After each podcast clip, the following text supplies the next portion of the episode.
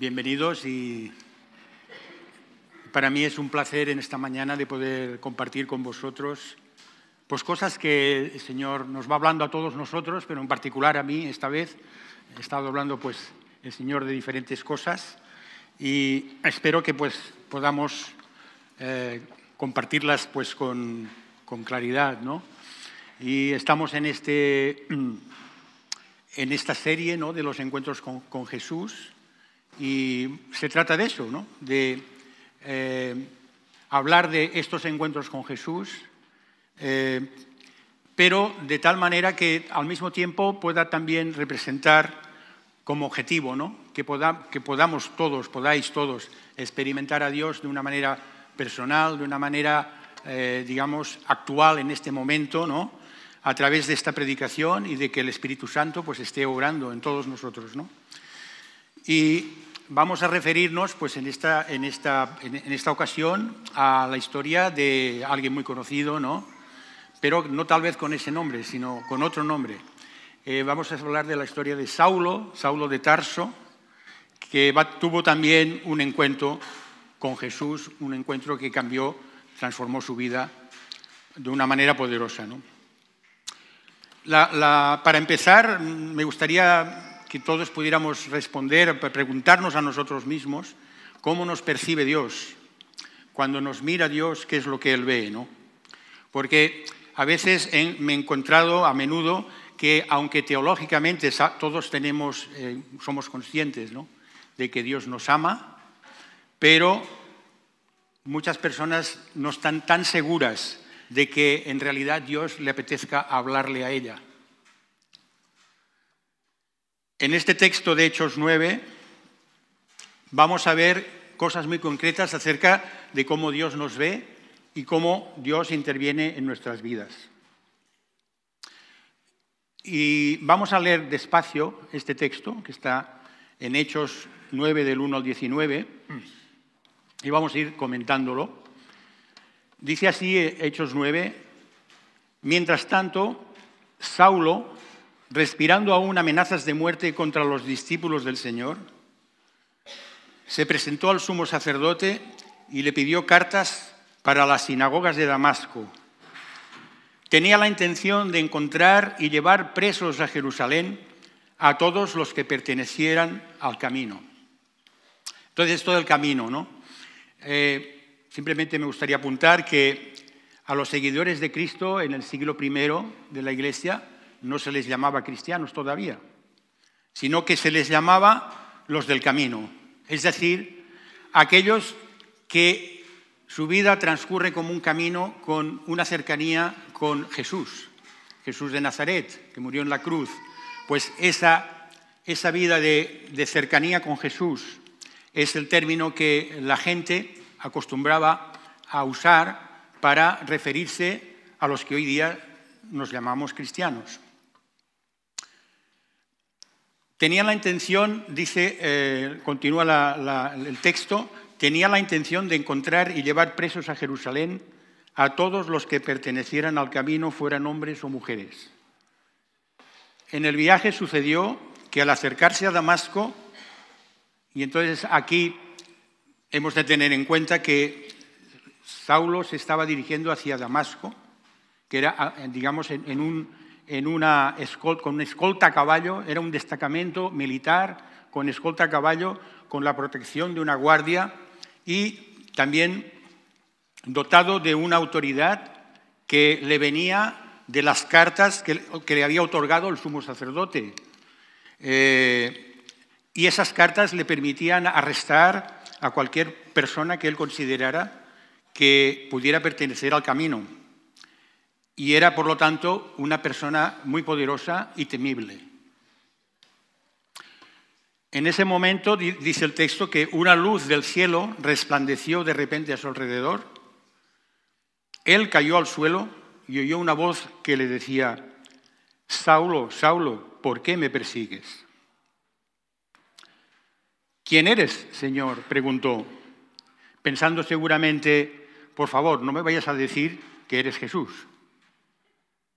Yo soy Jesús, a quien tú persigues, le contestó la voz. Levántate y entra en la ciudad, que allí se te dirá lo que tienes que hacer.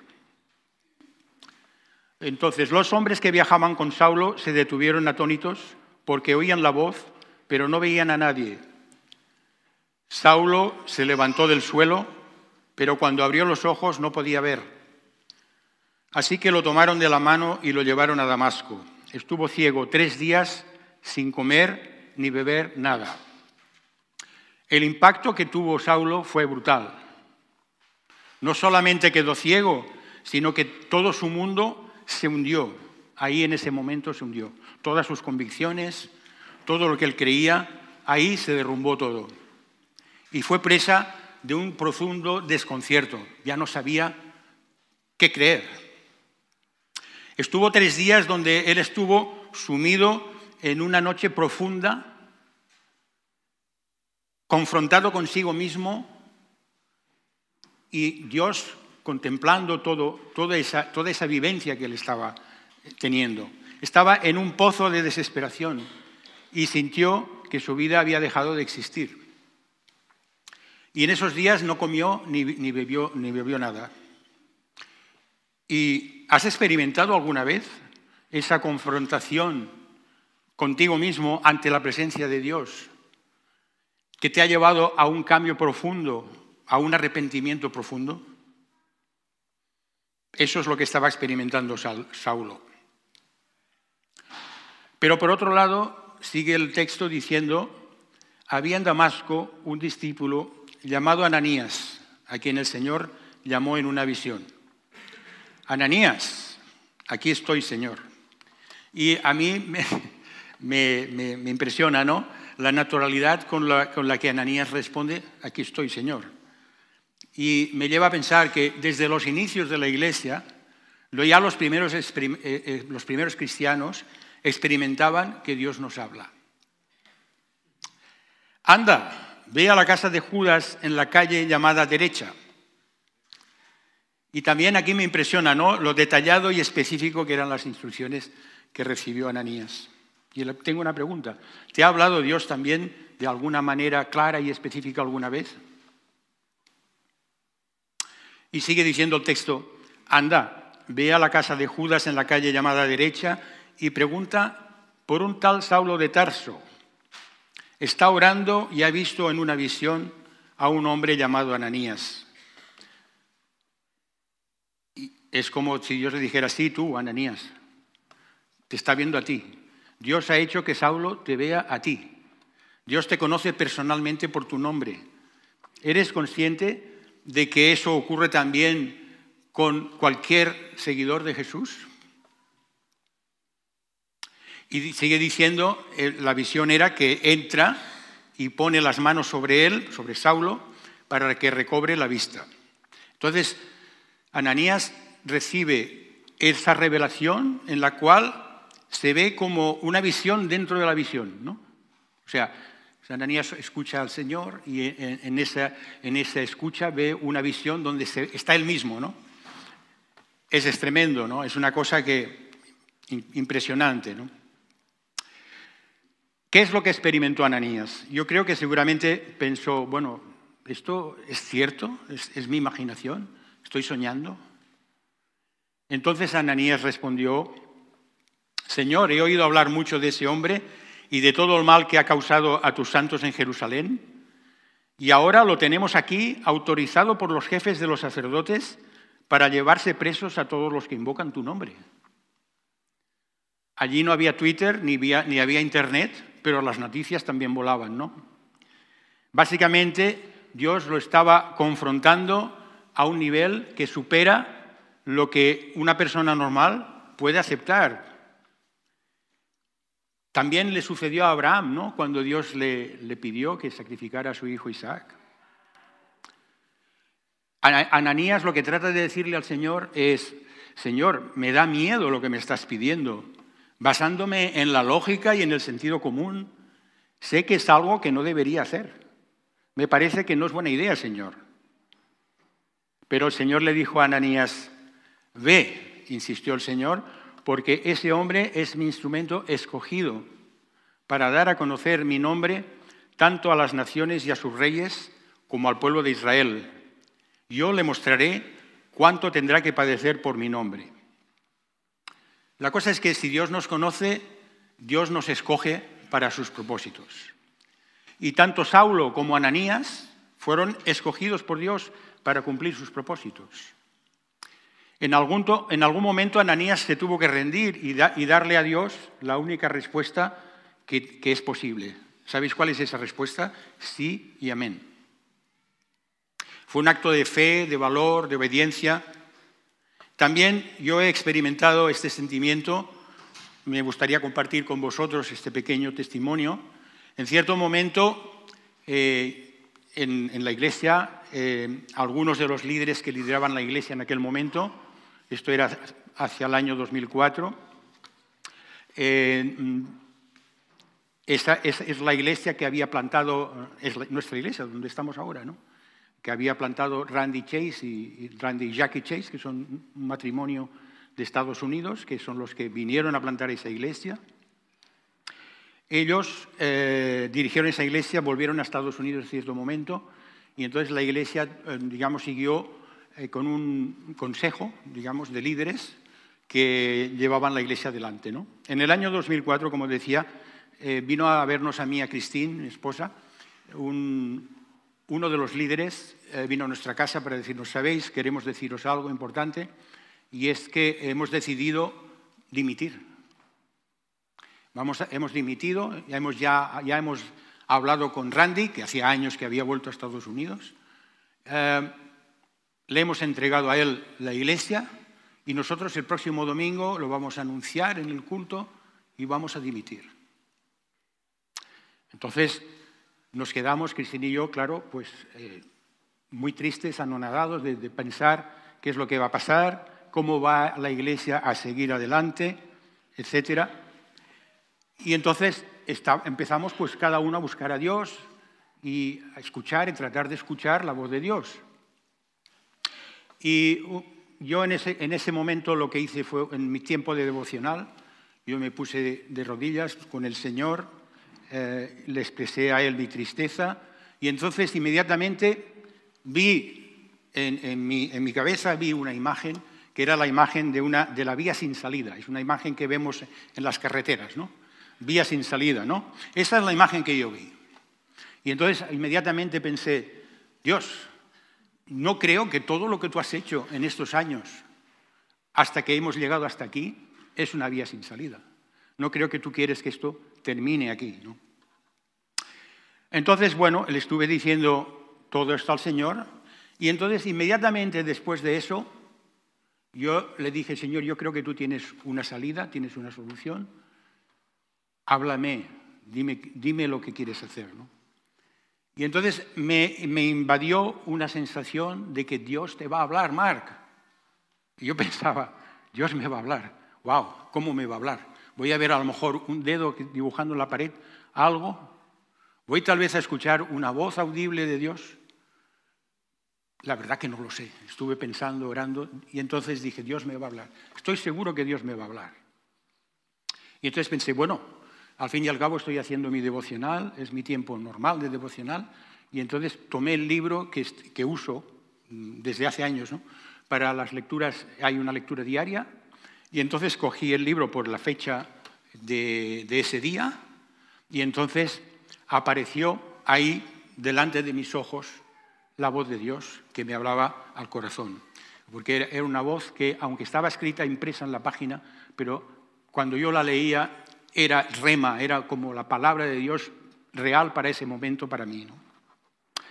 Y esa, esa, esa, palabra la tenéis ahí, apacienta mis ovejas. ¿no? Yo me quedé sorprendido y la verdad que mm, pensé, wow, mi cabeza empezó a girar con todo lo que esto puede significar, ¿no? que Dios te diga, apacienta mis ovejas, en esa circunstancia. Así que estuve en un tiempo de lucha emocional conmigo mismo y con Dios. Y al final le respondí lo que, lo que os he dicho antes, la, la única respuesta, las únicas dos respuestas posibles, sí y amén. Le dije, Dios, tú sabes todo, haz lo que tú quieras hacer, pero yo no voy a dar ningún paso, no voy a tomar la iniciativa. Señor, hazlo tú, hazlo tú.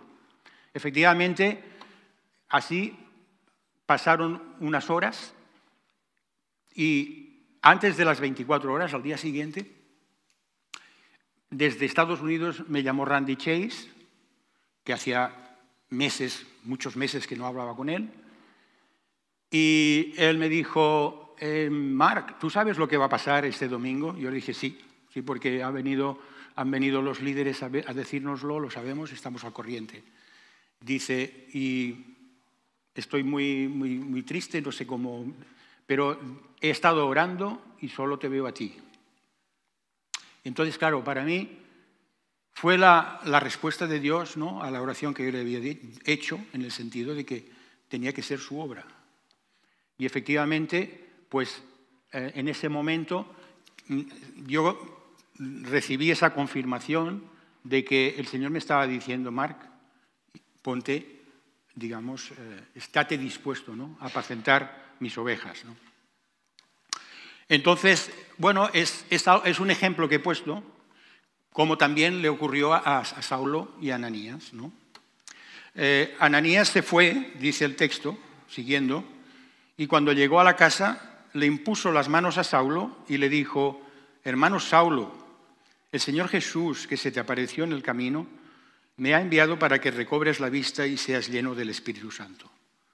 La primera cosa que, me impresiona de, esta frase de Ananías es la, amabilidad, la ternura, la sencillez, la confianza con la cual él se dirige a Saulo. Recordad que momentos antes estaba asustado diciéndole a Dios, pero Señor, este, ¿qué va a pasar conmigo? ¿no? En cambio, ahí recibió esa autoridad, esa paz que, da Dios cuando uno se, rinde a, sus deseos, a, su, llamado. ¿no? Y efectivamente pues pudo hablar con, ese tono ¿no? tan, que bendijo tanto a Pablo, estoy seguro. ¿no? Ah, entonces, ahí entró el poder del Espíritu Santo que invadió ese lugar de una manera extraordinaria y al instante, dice la palabra, cayó de los ojos de Saulo algo como escamas y recobró la vista. En un instante, el poder de Dios surgió y vino el reino de Dios y los ojos de, Pablo se volvieron a abrir en ese momento. Fue un milagro tremendo, juntamente con esa paz sobrenatural que vino sobre Saulo, en el cual él experimentó el perdón de Jesús. Y para él se hicieron realidad las palabras del Salmo 23. Aunque ande en valle de sombra de muerte, no temeré mal alguno porque tú estarás conmigo. Tu vara y tu callado me infundirán aliento. Aderezas mesa delante de mí en presencia de mis angustiadores. Mi copa está rebosando. O sea que Saulo tuvo una transformación total, como cara y cruz. ¿no? Su vida fue completamente transformada y la intervención de Dios le llevó a ser otra persona, otra persona diferente. Dice el texto que luego se levantó y fue bautizado y habiendo comido recobró las fuerzas. Entonces, ahí está el hecho que sucedió. Se puede comentar mucho sobre esta historia porque realmente es una historia que da mucho de sí, pero solo me gustaría comentar tres cosas. La primera de ellas es que Dios nos conoce completamente, lo que éramos ayer, lo que somos hoy, pero también lo que vamos a ser mañana. Toda nuestra vida está abierta como un libro delante de los ojos de Dios. Él ve todo el recorrido de nuestra vida y no solamente el momento presente. Si volvemos a la historia, a la historia del encuentro de Saulo con, Jesús, allí se hace, se hace patente una, una realidad, que el malo es Saulo. Él es el Darth Vader de esta historia. ¿Sabéis quién es, no? Es el malo de la película. Os situáis, ¿no? Es que es difícil porque nosotros vemos a Pablo de otra manera, pero situaros en aquel momento. Él es el malo de la película. Claro, nosotros tenemos un privilegio, que es el privilegio de la perspectiva histórica. Podemos ver a Saulo retrospectivamente. Conocemos la totalidad de su recorrido. Hemos visto la película. Sabemos que Pablo llegaría a realizar hasta cuatro viajes misioneros por toda la Asia Menor. Sabemos que iba a viajar hasta el lugar más occidental que se podía llegar entonces, un lugar remoto llamado España, para llevar el Evangelio a los gentiles. Y aunque el relato en Hechos, que lo escribió el apóstol Lucas, acaba con Pablo en Roma, hay textos de contemporáneos de él que parecen confirmar que Pablo viajó a España antes de volver a Roma, y donde murió como mártir bajo el emperador Nerón. Sabemos que él pasó por muchos sufrimientos, por palizas, fue encarcelado tres veces, pasó por naufragios, fue mordido por serpientes venenosas. Sabemos que sufrió profundamente por causa de Jesús. Sabemos que él, Saulo, se convirtió en el apóstol Pablo que llevó el Evangelio a los gentiles. Sabemos que también que fue ejecutado de una manera anónima por Nerón en el año 68 en Roma por dos guardias de bajo rango en las afueras de Roma, de una manera totalmente eh, sin, relevancia ninguna. ¿no? Pero hasta ese momento específico en que Jesús se encontró con Saulo, no había ninguna indicación de que él pudiera llegar a ser lo que fue, una bomba para Jesús. En el punto donde nos encontramos, este hombre simplemente es el malo de la película. En ese momento es un fariseo, tiene órdenes escritas del sumo sacerdote, autorizándole a arrestar a todo aquel que proclame el nombre de Jesús. Este hombre era el, más malo entre los malos, por lo menos es lo que la gente que vivía en esa época y que estaba cerca de él pensaban. Y eso es lo que cualquiera de nosotros hubiera pensado si hubiéramos estado viviendo en aquel entonces. Eso significa que sin posibilidad de considerar retrospectivamente toda la trayectoria de Saulo, llegaríamos a la conclusión de que esa persona es la última que puede llevar el Evangelio a, los gentiles, dado que se trata de un hombre muy peligroso al que hay que temer. Eso, recibamos una enseñanza a través de eso. Cuando estamos en el presente, lo que sabemos, lo que sabemos que es verdad, a menudo resulta que no lo es.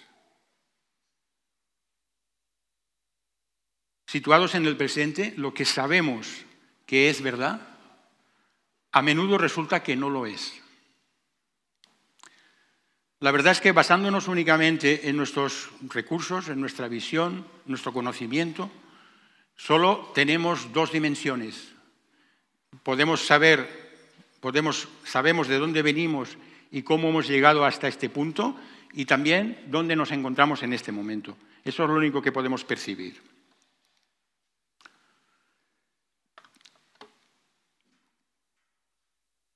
La, visión de Dios no es como la nuestra.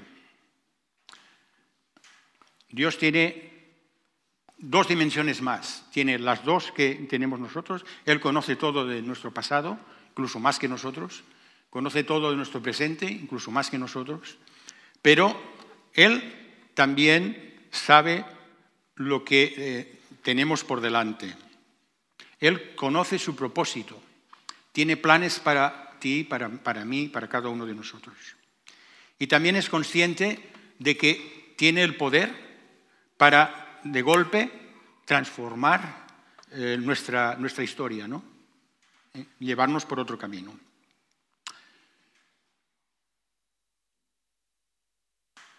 Él ve de dónde venimos, dónde estamos y el plan completo que ha diseñado para nosotros y también tiene capacidad para intervenir en cualquier momento y cambiar nuestra historia. Recordad que Romanos 4, 17 dice que Él es aquel que llama las cosas que no son como si fueran. Eso significa que mientras nosotros en ese momento todo lo que vemos es a Saulo, el perseguidor de la iglesia, Dios ya ve a alguien que va en camino de convertirse en el apóstol Pablo. Él ve nuestras vidas como un todo, incluye lo que nosotros podemos ver, el pasado, el presente, más lo que solo Él puede ver conforme a sus propósitos y conforme a su poder.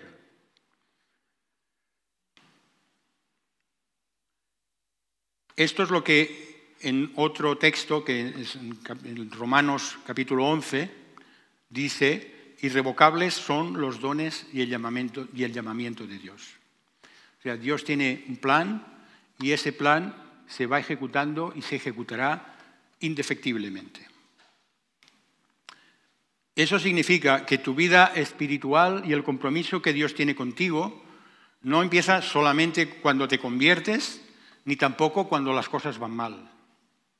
Dios está obrando, tiene un plan para ti y te ha regalado una personalidad y unas capacidades de acuerdo con su propósito para tu vida.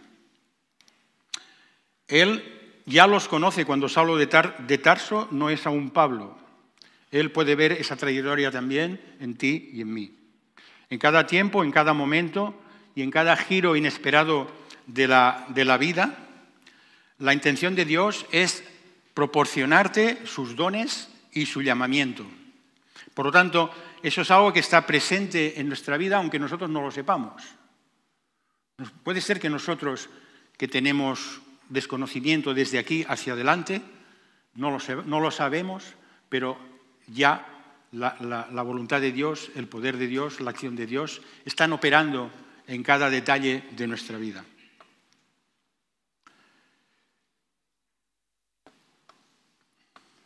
Esto eh, también es una enseñanza importante de que, entendiendo eso, hemos de desconfiar de nuestras certidumbres acerca de los demás y de nosotros mismos. Muchas veces nos da la impresión que ya conocemos a las personas, ya sabemos cuáles, son sus límites, ya sabemos cuál es su techo, ya sabemos lo que no son capaces de hacer. Hemos de aprender a desconfiar de esa certidumbre, porque en cualquier momento Dios puede cambiar la historia de esa persona o también la nuestra. Pasamos ahora al segundo punto,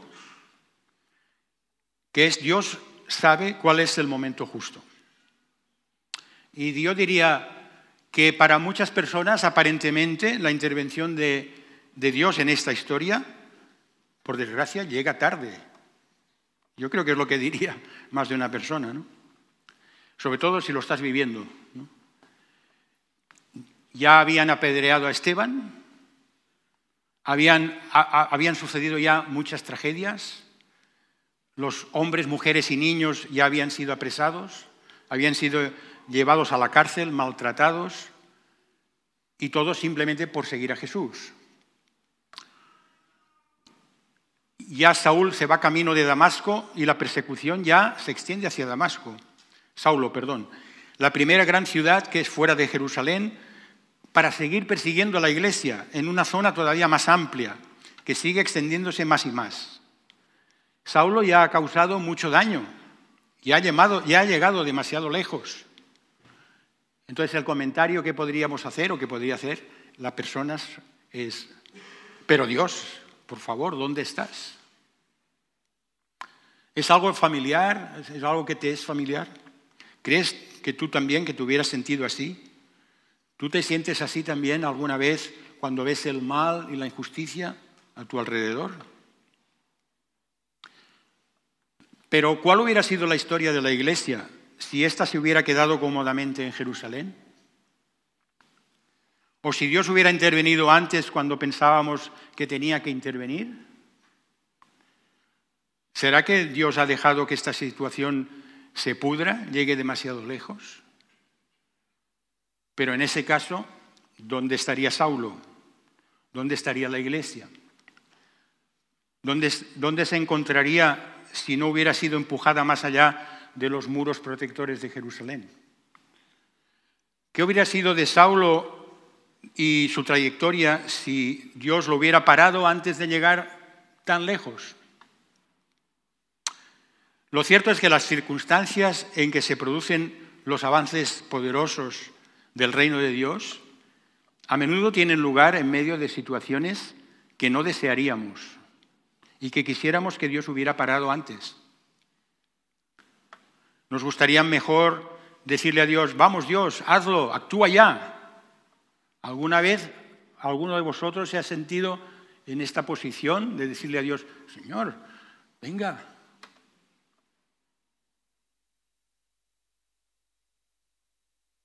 Pero luego más tarde, el mismo Pablo, en 2 Corintios capítulo 1,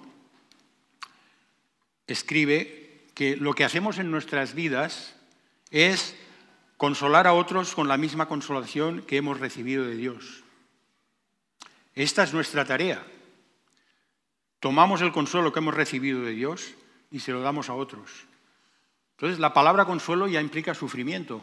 Sin, difícilmente vamos a ser consolados si nuestra vida es placentera, aquí no pasa nada, todo va bien, ¿verdad? La palabra consuelo significa pruebas, sufrimiento, y ese consuelo de Dios es un ingrediente importante fundamental para que nosotros podamos salir de esa situación. Pero no solamente salir, sino salir siendo transformados, yo diría. La consolación es aquello que nos arranca de nuestro estado anterior y nos lleva a un nuevo estado en el cual nuestra vida ha sido liberada, ha sido sanada, ha sido renovada. En otras palabras, decir consuelo es lo mismo que decir gracia. Por eso la gracia es ese, elemento tan importante que no encuentras en otras religiones, no encuentras en el mundo en general. La gracia es algo que viene directamente del cielo. Es aquello que tiene capacidad de romper esa situación en la cual tu vida está maldita y liberarte y sanarte y permitirte crecer y avanzar hacia otro lugar. Así que, fijaros, el poder, la gracia es lo que da el poder para transformar, porque cuando recibimos gracia se manifiesta el poder y el poder nos libera y nos sana. Por lo tanto, Fijaros, está, está como, eh, parece como una contradicción. ¿no?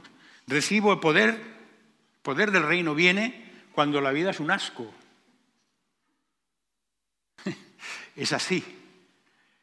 Parece que, pero es que la vida es así, no solo para los cristianos. O sea que esto está garantizado, esa parte está garantizada. Para los cristianos tenemos el privilegio de recibir la gracia. Y esa gracia que recibimos es la que nos saca, ¿no? de, nos permite salir ¿no? y recibir consolación y perdón.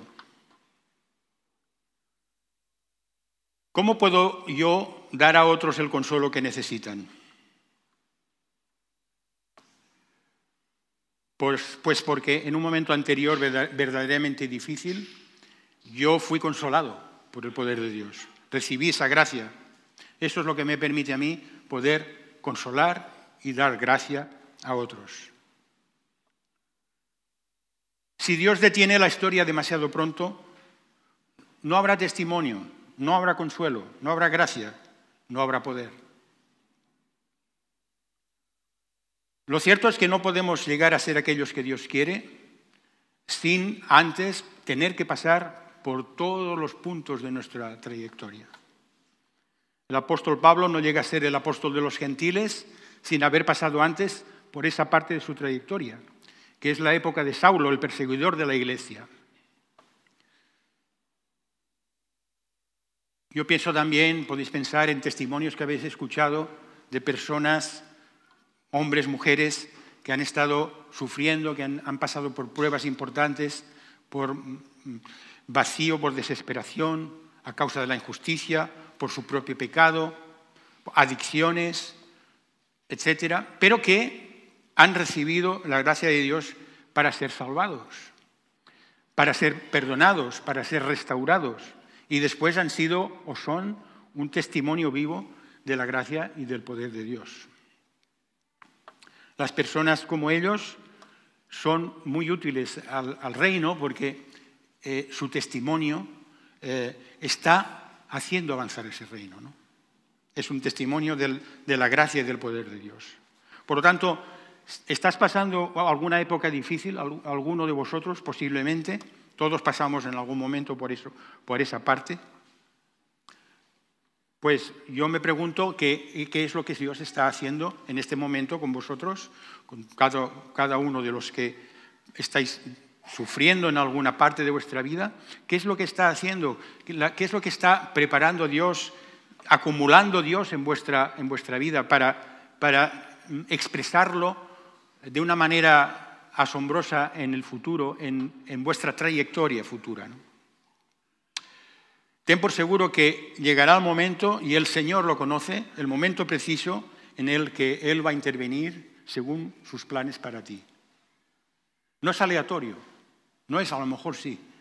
Es que si eres cristiano, eres hijo de Dios, eres amado de Dios, Él te conoce y Él en su momento va a intervenir en tu vida para poder em, sacarte de donde estás y llevarte a otro lugar, otro lugar mejor, otro lugar más alto.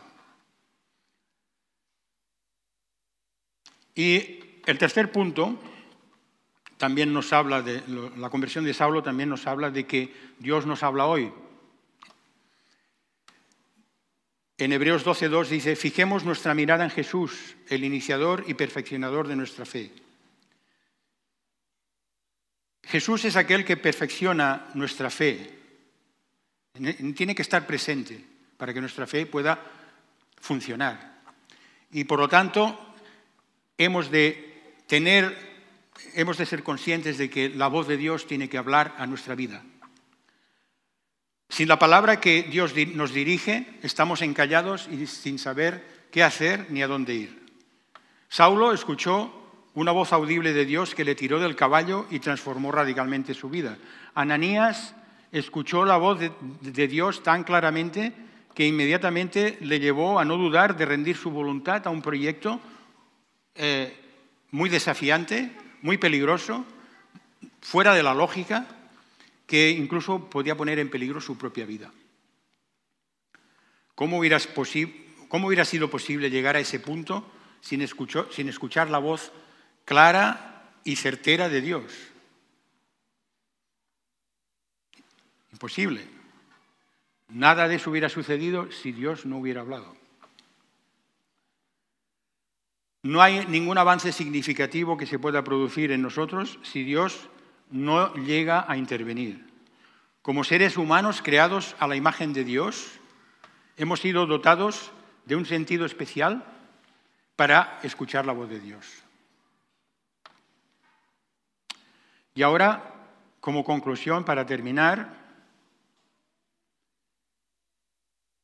me gustaría preguntaros, ¿creéis que habéis escuchado alguna vez la voz de Dios? Quiero creer que sí. Pero si no la habéis escuchado aún, deseo de corazón que no os vayáis de aquí sin escucharla hoy mismo. Para aquellos que estáis buscando la verdad, que estáis empezando a conocer a Jesús, Hoy estás aquí para encontrar esa verdad. Recuerda las palabras de Jesús en Juan 14, 6, dice, yo soy el camino, la verdad y la vida. Sí, también la vida va incluida en el PAC. Conocer a Jesús, la verdad y andar en su camino te va a llevar indefectiblemente a la vida plena y abundante. Y dicho esto, ¿Es tu, historia distinta de la que debería ser? ¿Consideras que tu historia es distinta de la que tendría que ser? ¿O de la que quisieras que fuera? ¿Hay algo que Jesús está haciendo crecer en ti?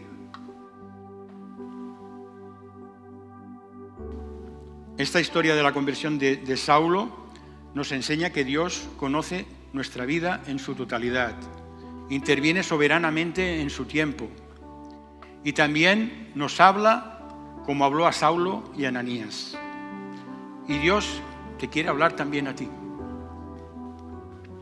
Fijaos que Ananías era una persona común y corriente. En la Biblia, yo lo he mirado, no se le menciona a él, hay varios Ananías, pero este Ananías no se le menciona ni una sola vez, ni antes ni después de su encuentro con, Saulo en Damasco. Entonces, ¿cuántos Ananías hay hoy aquí?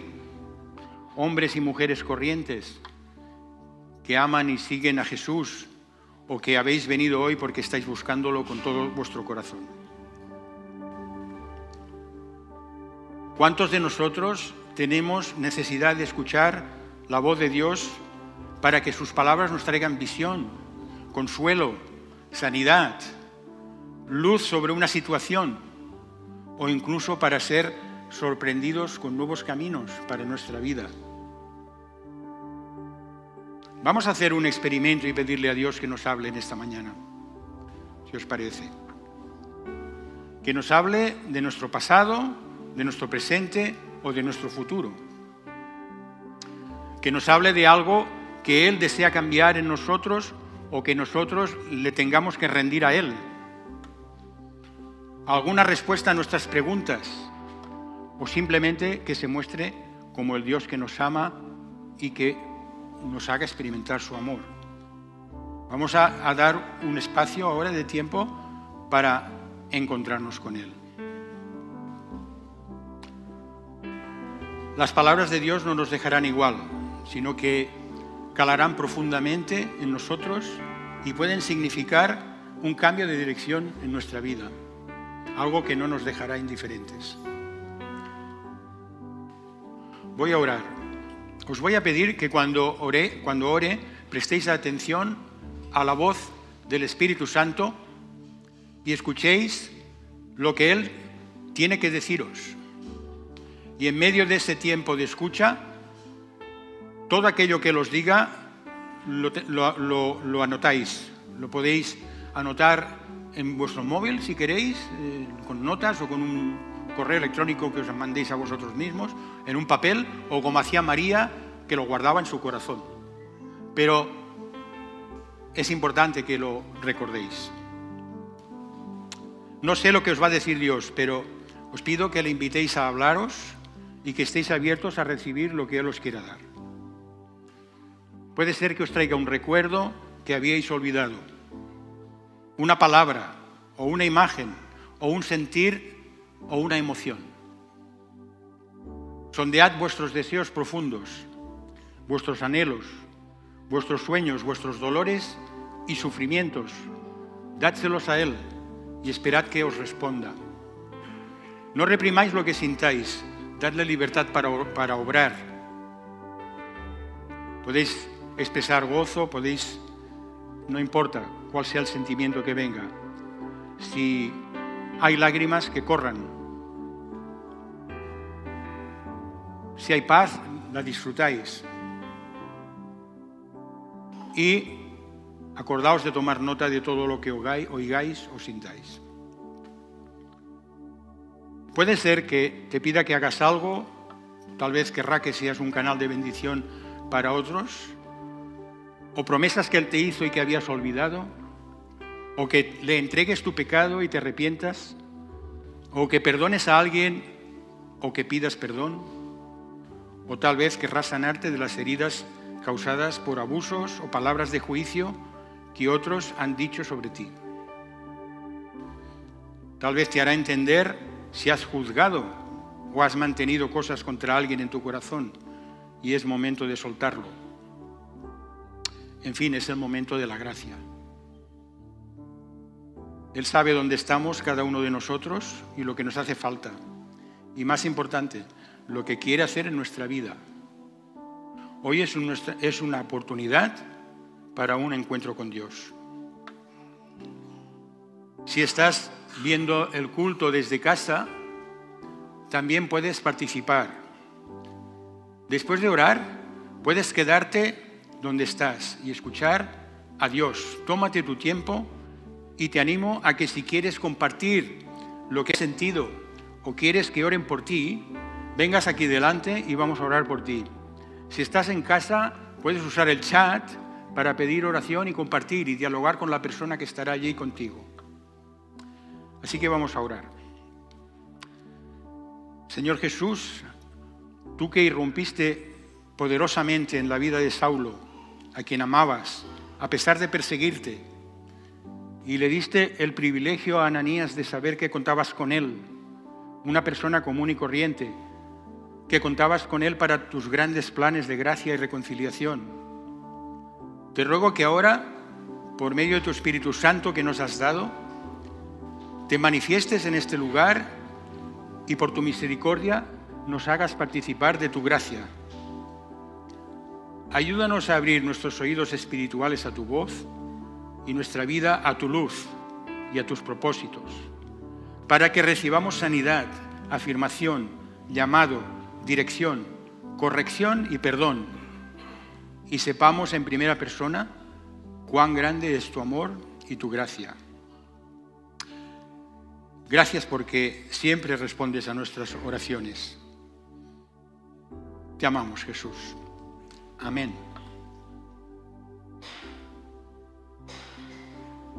Y a los que estáis en casa, pues que podáis recibir aquello que Dios, eh, esas palabras que Dios os quiere dar y que necesitáis. Os despedimos por hoy. Que el Señor os bendiga